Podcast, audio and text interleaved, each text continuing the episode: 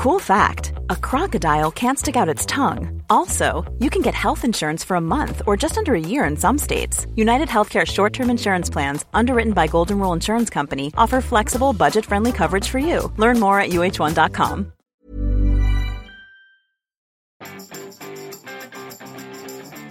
Vous le nombre de pixels du nouvel iPhone 10s Max Bonjour, bonjour, bonjour. Et oui, c'est Bertrand, votre coach web. Bienvenue dans ce nouvel épisode du podcast, l'épisode 240.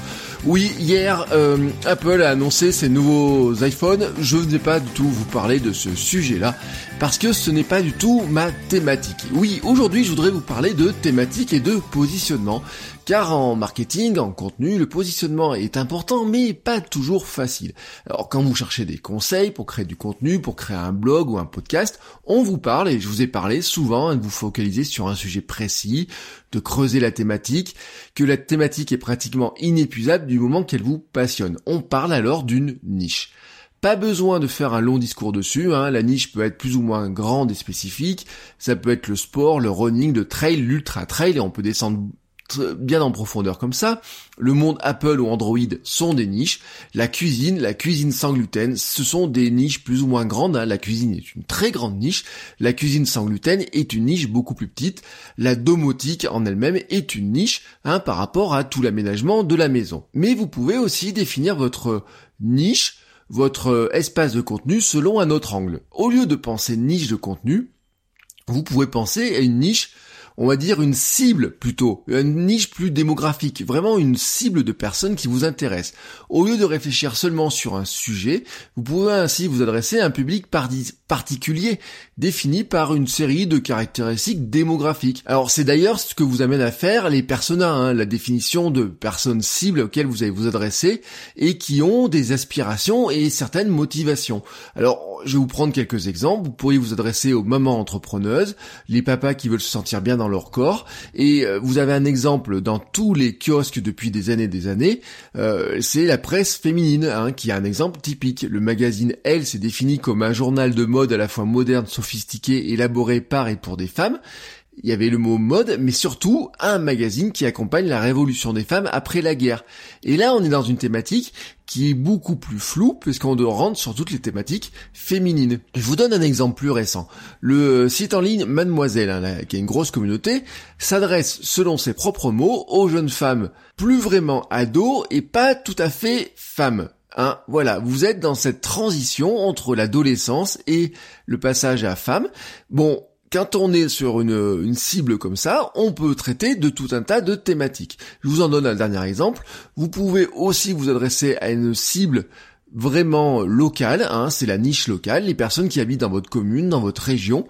Euh, par exemple, sur Cyberbounia, je n'ai pas une thématique précise au niveau des sujets, mais une cible, ceux qui vivent à Clermont-Ferrand ou en Auvergne. Ce qui est intéressant, c'est qu'une telle niche vous permet d'élargir les sujets. Vous n'êtes plus cantonné sur un sujet en particulier, mais vous pouvez aborder tous les sujets qui vont intéresser votre cible démographique. Euh, je reviens sur l'exemple de mademoiselle, il parle euh, autant de mode, de règles, de travail, de technologie, car ce sont des sujets qui intéressent tout simplement la cible. Euh, Mademoiselle peut très bien parler aujourd'hui du dernier iPhone qui a été annoncé hier, comme ils peuvent parler de sport féminin, comme ils peuvent parler de euh, sujets sociétaux, comme ils peuvent parler de euh, comment sortir le soir et rentrer en sécurité. Ils sont toujours dans ce qui intéresse cette cible-là. Il n'y a pas de souci à en sortir, puisque de toute façon, ils sont dans les thématiques qui intéressent une cible définie non plus par par quoi elle est intéressée, mais par des caractéristiques, on va dire, plus sociologiques ou démographiques.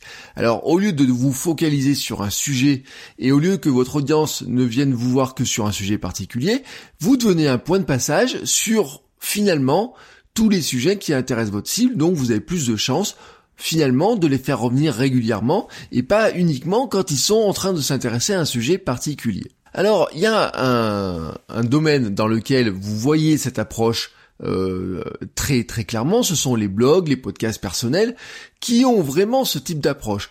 Euh, nous nous adressons dans ce cas-là des personnes qui finalement nous ressemblent ou peuvent trouver ce que l'on fait inspirant.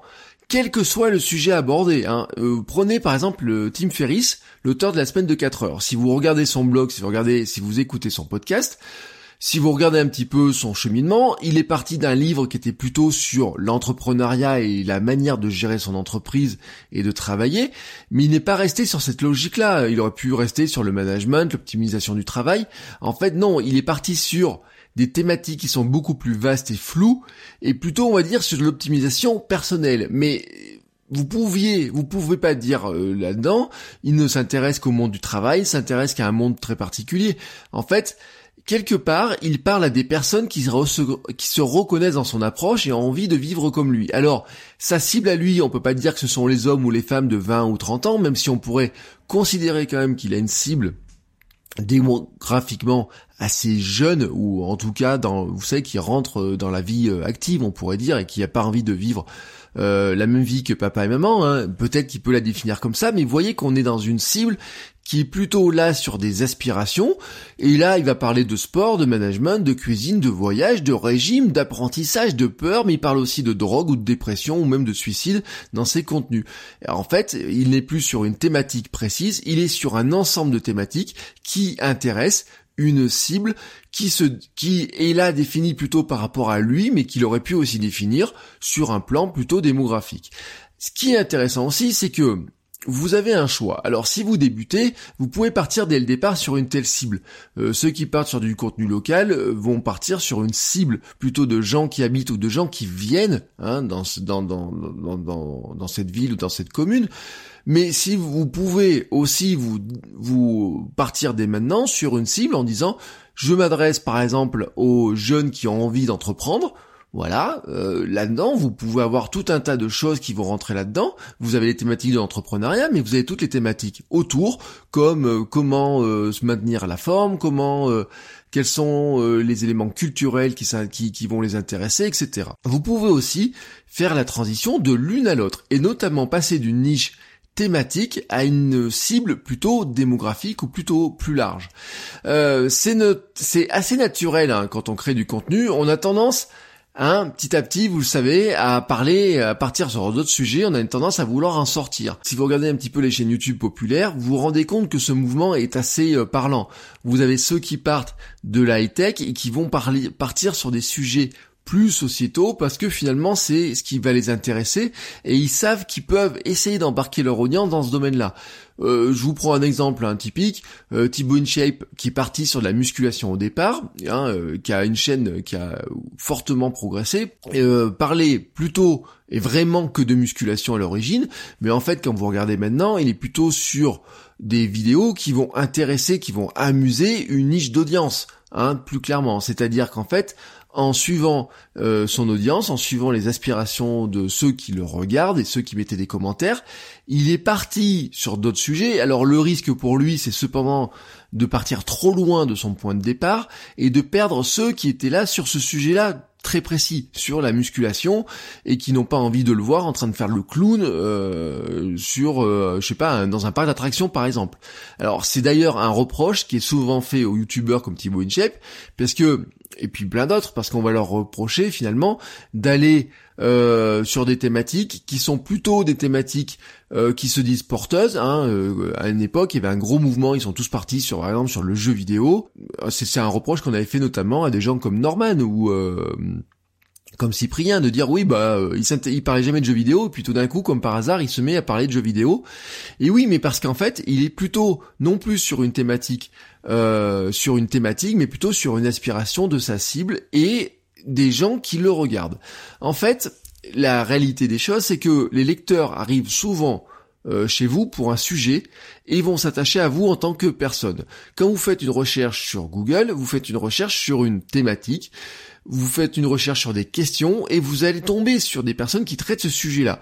Mais quand vous vous rendez compte que la personne vous apporte des réponses intéressantes, vous allez faire confiance à la personne qui vous apporte ces réponses intéressantes et vous allez consulter son contenu, vous la suivre sur les réseaux sociaux, vouloir discuter avec elle, rentrer dans l'échange et vous allez naturellement la suivre pour aborder de nouveaux sujets. C'est là-dedans que vous construisez une communauté plutôt autour de vous et de l'ensemble de thématiques que vous faites plutôt que sur la thématique précise. Alors, l'extension passe sans problème à condition de le faire avec sincérité, et que ça se fasse assez lentement. Hein. Si vous passez d'une niche très thématique et que vous voulez élargir, euh, le risque serait de dire si vous partez tout d'un coup, je sais pas, de la cuisine et que vous partez sur la technologie, il va falloir le faire avec un mouvement qui soit plus naturel et ne pas perdre les gens, c'est-à-dire que en donner toujours à ceux qui étaient là pour la cuisine, tout en ayant, tout en allant petit à petit sur la technologie et en faisant le pont entre les deux.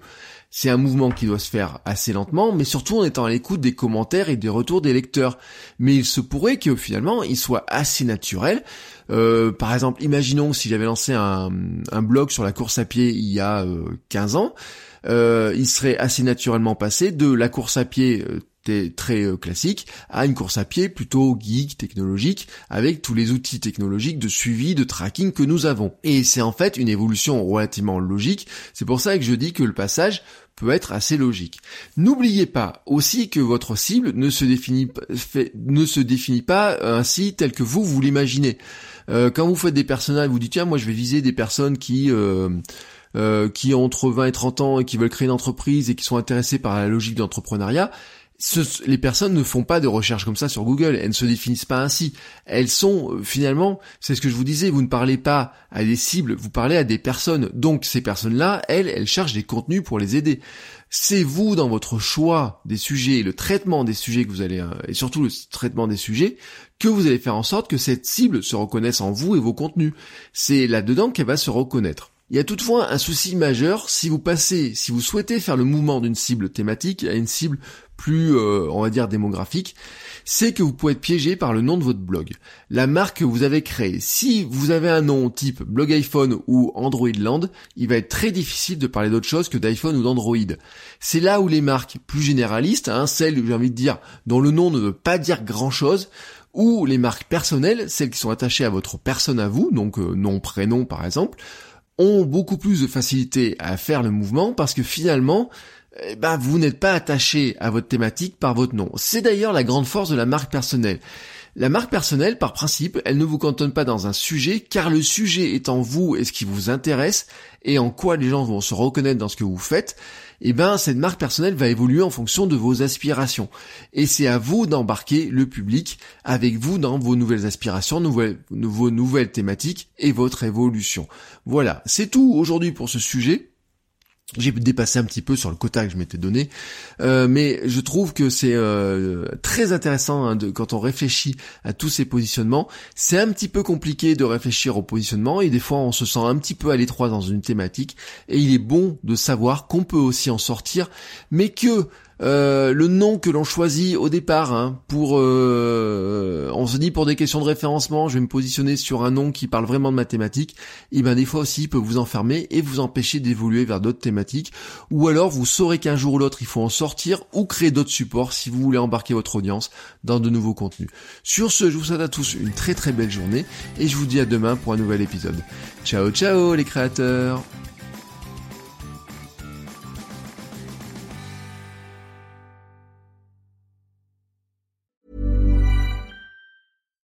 Botox Cosmetic, out of botulinum toxin A, FDA approved for over 20 years. So, talk to your specialist to see if Botox Cosmetic is right for you. For full prescribing information, including boxed warning, visit BotoxCosmetic.com or call 877-351-0300. Remember to ask for Botox Cosmetic by name. To see for yourself and learn more, visit BotoxCosmetic.com. That's BotoxCosmetic.com.